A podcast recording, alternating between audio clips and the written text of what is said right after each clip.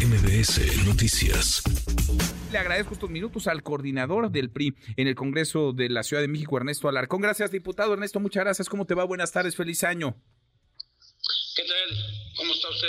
Bien, gracias. gracias. Igualmente, gracias por el espacio. Al contrario, gracias por platicar con nosotros. Pues eh, no, no alcanza los votos suficientes Ernestina Godoy y no será fiscal para un segundo periodo. No fue ratificada.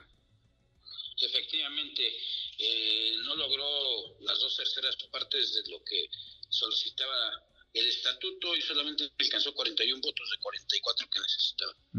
Ahora, nos llamó la atención, eh, diputado, que dos legisladoras del PRI votaron en favor de su ratificación. El grupo parlamentario del Tricolor había votado hace algunas semanas, el año pasado, en bloque, en contra de la ratificación de Ernestina Godoy. ¿Qué pasó con ellas? ¿Ya les preguntó?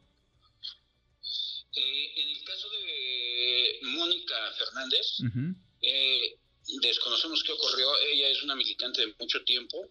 Ella todavía el día 31 de diciembre subió a sus redes la confirmación de su voto en contra, como lo había venido manifestando, después de un trabajo que hicimos de mucho tiempo para tomar esta decisión en conjunto, pero el sábado eh, se tomó un acuerdo eh, político nacional a través de la Comisión Política Permanente, en donde se nos mandata por estatutos del partido, en un artículo 257, fracción 8, a, a cumplir con ese mandato. El Consejo Político está compuesto por muchos consejeros de todo el país y ahí se nos mandató esa condición. Ella comprometió, estuvo en esa reunión, comprometió que estaría en esta situación, pero también ese acuerdo mandata que quien no lo cumpla, eh, ya bajo las reglas, será expulsado del partido. Situación que ya muchos militantes están solicitando es la expulsión del partido. Nos llamó la atención más todavía el caso de Mónica Fernández porque ella estuvo en el video, cuando grabaron este video que ayer compartió en sus redes sociales Alejandro Moreno Cárdenas, el presidente nacional del PRI, denunciando amenazas y presiones. Ahí estaba en el, en el video, coordinador, ahí estaba, Ernesto. Sí, efectivamente, eh, eso es a lo que me refiero. Estamos sorprendidos porque ella estuvo el sábado, estuvo ayer Hoy llegó a una, a, una reunión este, primaria, anoche se incorporó con nosotros. Nos entramos aquí al Congreso eh, ayer por la noche para garantizar eh, un, acceso fácil y estuvo con nosotros.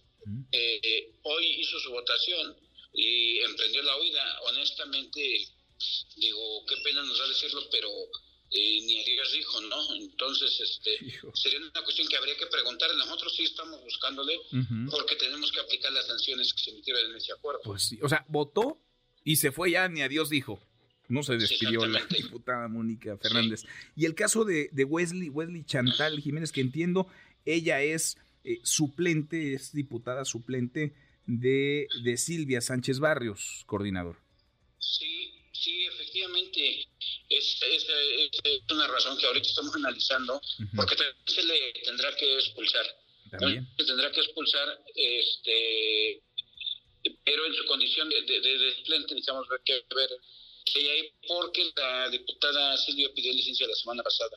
era un escenario que, que, estamos explorando ahorita cómo poder resolverlo. Bueno, ¿hubo presiones? ¿Hubo amenazas? ¿Hubo eh, intentos eh, para doblegar a los legisladores del PRI para votar en favor de la ratificación de Ernestina Godoy? Eh, sí, somos ocho diputados, varios de ellos nos manifestaron la presión, hostigamiento y propuestas que recibieron de parte de algunos integrantes del grupo mayoritario para poder este para poder ayudarles en, el voto. No puedo dar sus nombres porque, bueno, también los estoy exponiendo ahorita en este momento. Usted sabe cómo se las gastan ahí en la dependencia, en discusión. Y bueno, hay que, hay que cuidarlos un poco. Seguramente más adelante podremos dar una información más amplia. Y la diputada Mónica sí había manifestado que también había había recibido propuestas. Sin embargo, desconocemos qué propuestas, quién se las hizo y cómo estuvo el tema, ¿no? Fue algo que ella jugó hasta el final y pues bueno, habría que preguntarle qué pasó.